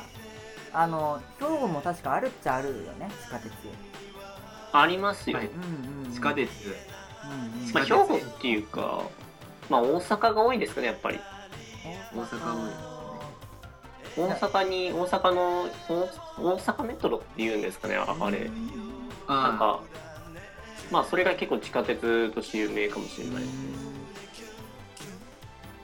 僕も一回その兵庫にメルマンの演奏を聴きに行ったんだけどそれははい。あの一旦大阪まで新幹線で行ってそっから阪急だったね一本で行っうん、たそうですね。うんうんうん。うんなんかいいよねそのつながってるっていうのが。もう九州の交通もクソだから本当に。そうなんですか？そんなクソですいやまずね熊本に関して言えば永久に地下鉄は作れない。なんでかっていうと地下水の文化だから。あ、確かに。そうなの もう周り温水みたいにな。それこそあの一時期ほらあの博多駅がなってたしあの道路の陥没でこうああ、はいはいはいはいはい。もう多分そういうことになっちゃうからだからそう熊本であの電車増やすには高架線にするしかないんですよ、うんうっん。ていうところはまあねいや本当福そう岡するだけだねとちょっとね、不便が出てきちゃうって感じですね。本当にバスしかないっていうのは辛すぎるねもう愛知で暮らしてたら熊本戻れないもん交通に関して言えば。く 車がないと話にならないっていうのが九州だからさ。あ愛知も多いですからね、結構。ね便利だよねやっぱ電車があるとね。だってバスってさ時間通りに来ないじゃん。来ない。来ないよね。電車はちゃんと来るけどバスは来ないからね。うん。どう？豊はさどななんかない？名古屋でびっくりしたことなんか異文化を感じた瞬間っていうのはあった？うーん。まあちょっと話出てきましたけど、やっぱ地下鉄が多いですよね、めっちゃ。うんうんうんもう地下、だって、僕、その名古屋に来て、その地上に出てる電車ってほとんど見たことないんですよ。あーまあそれは藤ヶ丘にはそれはありますけどうん、あの、本当に、それって、あの、途中、本当に藤ヶ丘に近くなってから、あうん。の、地上に出るじゃないですか。だから本当に、あのーあんまり地上にこう線路がないというか、うん。まあそれこそ踏切も少ないんじゃないかなと思ったり。う、ん。まあ結構その辺としてはやっぱ地元のこの兵庫では、まあもう結構あるんで、うん。ああ、そうね。まあやっぱ鉄じですかね。道、うん。たださ、東京まで栄えなくてもいいと思わない？これぐらいが十分だと思わない？名古名古屋。それは思いますね、そうだよね。だってさ、東京の渋滞やばいでしょ。まあ YouTube で動画見たんだけどさ、駅員さんが、あの、電車閉まるドアのところでさ、あの、客を中にこう押しやる係の人が3人ぐらいいるんだよ。やばくない？そうまでして通勤通学をするわけですよ、東京の人たちは。そう思うとねね、もちろん名古屋も、あの、東山線やっぱり、あの、ね、名古屋から藤ヶ丘とか、結構長い間乗っちゃう人が多いから渋滞、渋滞っていうか、うん、乗車率はかなり多くなるんだけど、それでもあれぐらいで十分だよね、栄え方としては。大阪も多分多いと思多いですう。ねう。ん。名古屋ぐらいで十分なんだと思う。その、なんだろう、田舎から出てきた人が都会慣れをする練習としては名古屋ぐらいでちょうどいいんじゃない？やっぱり。練習？いや、僕も本当にど田舎から来てるからさ、そうそう。うん、名古屋ぐらいでちょうどいいなって思っちゃうね。まあ東京本当人多いって言いますかうん。らね。ねえ昼間と夜で人口変わるんだぜ。恐ろしくない。すごいですよね。ねえそういうところだからね。うん。さあ、じゃあ、どうかな？この話題、なんか付け加えることありますか？あと。いや。こんなところで大丈夫かな？はい。はい、じゃあ後半行きましょう。じゃあ二つ目の話題を、えー、トヨ、えー、じゃあ紹介お願いします。はい、えっと、まあ持ってきた話題、えっとですね。まあ僕すごいゲームが好きでして、うん。まあもうちっちゃい頃からずっとゲームやってて、まあ今もやってるくらいなんですけど、うん。そうですね。その、やっぱり結構こう、ちっちゃい頃ってすごい、まあだ誰でもっていうわけではいかない。結構多くの人がゲームをやると思うんですけど、うん。まあ昔ハマったゲームとか、まあもちろん今やったゲーム、今でもやってるとかでもいいですし、そういうなんかゲームあったらちょっと聞きたいなと思ったりっうんうんて感じです。そうだね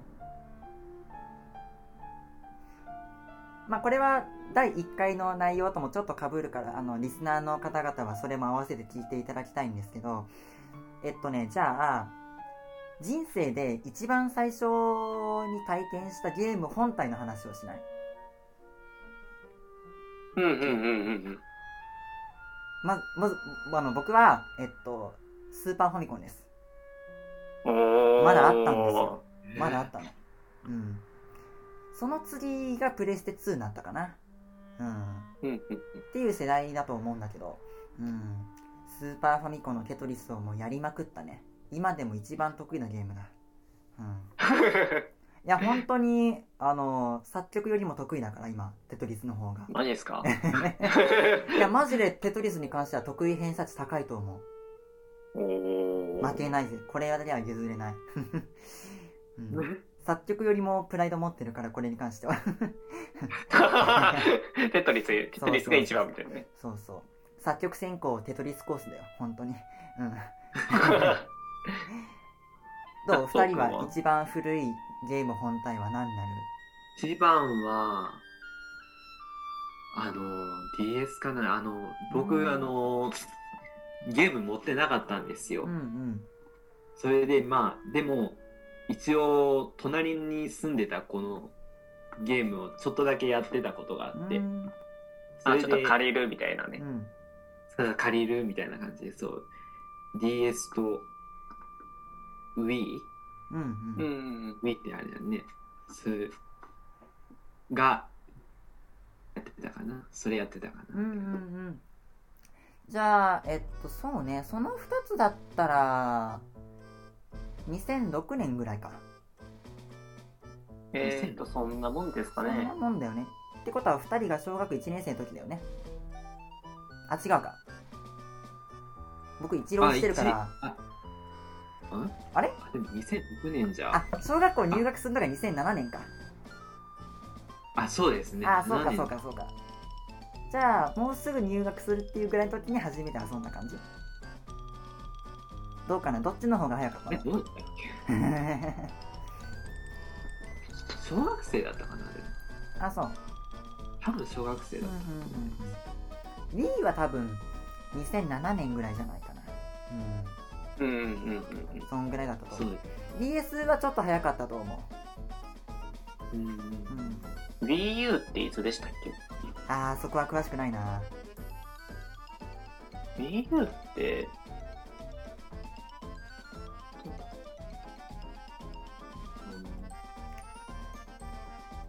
プレス3と比べるとその Wii U ってやつはどっちが早いのかな？Wii U。右の方かなえーっと、これか。あ、今検索してくれてる えーっと、あった。Wii U、えっとですね、いつだろう？Wii U は2012年らしいです。あー、後だね、結構。そっか。結構あったですね。そうなると、プレス3の方がまだ早いわな。うん。確かそうよ。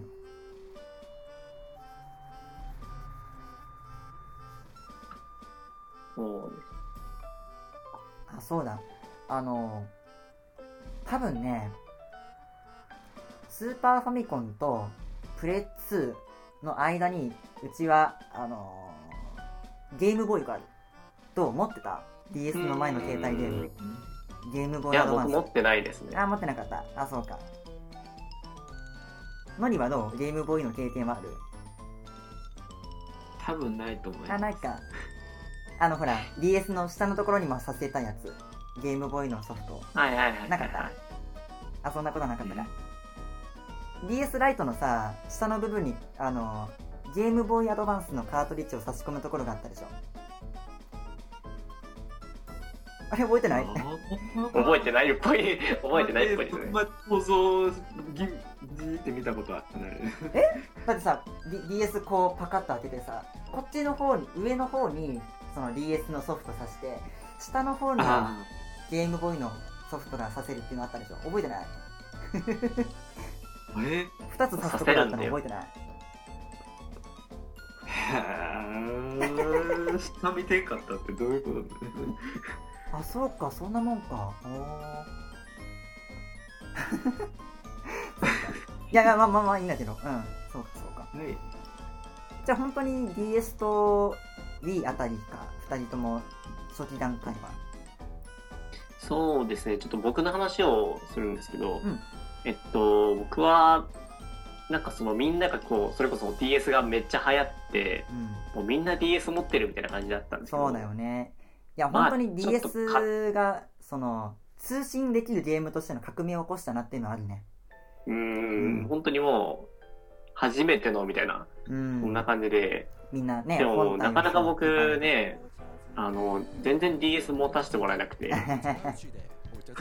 ちょ DS ダメだみたいな感じだったんですけど、まあまあまあそれはうんなんで僕 DS 持ってなくてうん、初めてが Wii なんですよ。あそう。でなんかこうでまあその、まあ、ちょっと後に、まあ、結構古いですけど僕、まあ、お小遣いをちょっとちょっとずつ貯めてうん。なんか中古で DS 買あいましたね。ああんまりまたねこんな感じですそうですね。それ以外は全然ないですかね。Wii はさあの w i f i があればネットにつながったよね。それも結構革新的なことだったと思うんだけど。つながりますねあれ。うんそうそう。確か。うち何回か Wii 使って出前チャンネル使ってやったもん。おー。ガストとかなんか宅配その機能あんまり使ったことないですけど なんかネット検索のやつもあったしあとはファミコンの、あのバーチャルコンソロールってやつのソフトを買ってもらったこともあるね。うん。ファミコンのソフト Wii で遊べるって知ってる？えーっとななんかうん。ありますよね。うんなんだっけ？ちょっとよく僕ファミコン持ってないんであれなんですけど。ああまあまあ。うん。なんか違う差し口あるなみたいな感じ。あれとかありました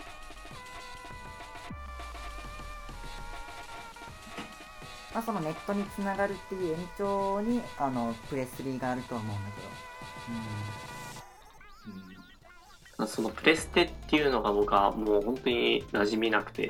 そうかそうか、そうなんですよ。うん、みんなプレステしようぜ。あ無理だみたいな。えなんか友達のうちに遊びに行った時にさなんか全然経験なくても遊ぶやつ教えてよって言っときゃいいんじゃないの？あまあそうなんですけどなんかよりによってめっちゃむずいゲームも持ってくるんですよ。あー。それはいやこれ簡単なんか簡単だからとか言ってめっちゃむずいの持ってくるんですよ。あ どこが簡単なんだよみたいな。あそれはそのお友達くんがあのちょっと思いやりがなかったということで。うん。まあ明らかわざとなんですけどね。ねそうだよね。うんそうだねさあどうか1個2個ぐらい具体的なソフト出してみない？名前。あいいですね。僕はあんまり知知ってる方ではないんだけどまあなんかうんそう。なんかこれだったら語れるっていうゲームなんか。そうですね。じゃあ僕そうだな。結構 Wii でやり込んだのは、うん。マリオカートですかねあー面白いよねマリオカートマリ Wii をずっとずっと本当にずっとやってました。うんうんうん。あれもマルチプレイが可能だよね。4人までいけんのかな？えっとできますね。はい、同時にできます、でなんかそのまあ w i f i つなげたらっていう話があったんですけど、ね。全然まあオンラインはせずにうん自分で一人ずっとやってましたね。いやマリオカートは本当にいろんな要素含んでるよね。あれは、うん、革命的なゲームだと思マリオカート面白いですよねう、本当に、ん、めっちゃ好きです。あとはどうかな。僕は結構ねその、まあ、マリオカートもそうだしあの RPG じゃなくて単発で終わっちゃうやつはよくやってたね。テトリスもそうだし。あとは塊魂はいもそうだし。あとはねえっと文字ピッタンってやつもやってたかな。ちょっとなんか文字ピッタンですか？文字ピッタンっていうゲームがあるんだけど、うん、そういうなんか5 5分ぐらいで1回終わっちゃうみたいななんかそういう結構な何？太鼓の達人みたいなアーケード系のあの単発で終わっちゃう的なゲームが好きなんだよね、僕は結構。うんはいはいはいはい。RPG みたいなちょこちょこセーブしていくようなやつあんまり好きじゃなかったね。うん。うん。うんという感じで。ノリはなんかある？紹介できるゲームは。うん。なんか最近ハマってる携帯のゲームとかでもいいんだけど。ああ携帯のゲーム。ああ携帯のゲームなんか消したんですけど。まあまあまあ。なんか羊のなんだったっけな。ちょっと待って。なんか言ってたやつだ。言ってたやつそいや、なんかね。羊のなんか面白いやつがあるらしいんですよ。羊のなんか面白いやつ。なんだろう。う なんか英語で読めない。えシープってやつ？えちょっと見せてみてよ。画面こうやって。画面こうやって。あれどれだ？これだ。下。消えたああはい。シェシェピー。シェシェフィーそそれって。ほんと難しいわ。うん。これなんかどんなんだったっけな？今の画面スクショして送ってくんない？ツイッターで紹介するわ。あはーい。うん。今の画面？あああとえ？さっきのさあのー CD の情報も合わせて後で2つ送ってくんない？ツイッターで紹介するから。CD の情報？あのななんか。CD ないで。いや、えっと、あれ？ノリだったよね、なんかビートに合わせてクラシックの音楽があってきたのは。あうん、その CD の情情報、いや、あの、あまあだけど。ジャケット調の画像を載せたい。後で。あああああまあ、なんか検索したから出てくるかも。うん、その検索ワードとか後でまた教えてほしいんだけど。うん、あはい送りますね後で CD と、それから羊のゲームね。羊のゲームとしか認識されない。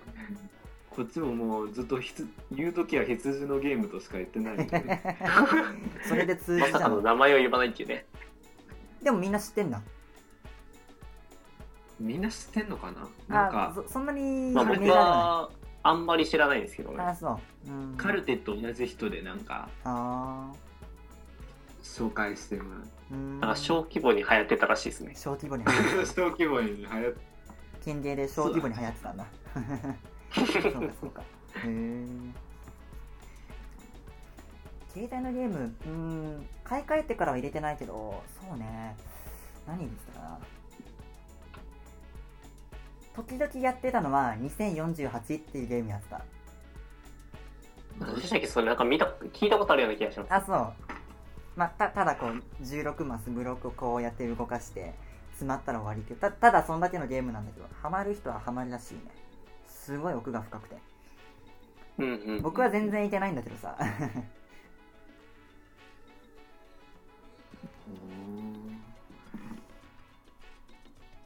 あとはどうかな？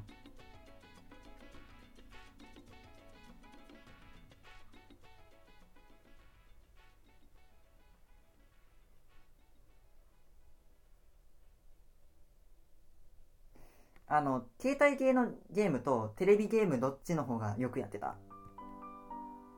どっちも同じぐらい？そうですね。僕は、えっと、高校に携帯を買ってもらって、うんうんうんで、まあ、そっから、その、まあ、携帯でやれるっていう手軽さから、その高校の時から結構携帯のゲームにハマり出したって感じはありますね。あ、スマホか。あ、ごめんごめん。えっとね、携帯ゲームっていうのは DS みたいな、あの、あ、ああ、なるほど。こうそっちの、そっちの方ですか？え、据え置きか、え手、手持ちかみたいな、そういうことですね。そうです、そうです、そうです。えっと、いやー、どうだろう。あ、でも Wii かな Wii の方がやってたような気うんうんがします。据え置きの方がやってたようなうんうん。感じですね。そうか、据え置き系は伝わるのか。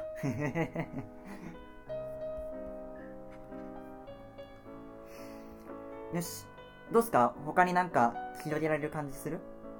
なければキリがいいと思うんだけど。うん、いいと思います。僕は大丈夫です。思います。じゃあ、えっと、今回の何でも座談会、じゃあ以上で締めて大丈夫ですか？はい。はい。じゃあ、ここで、あ、えっと、終わって、えー、まあ、一つ目、名古屋でびっくりしたこと、えっと、かっこ食パン8枚除く。で、えっと、えー二つ目、昔やったゲームということでね、えっと、まあ、後で、あのーね、高藤くんが教えてくれた羊のゲームの正式名称を紹介したいと思います。じゃあ、こんなところで、えー終わります。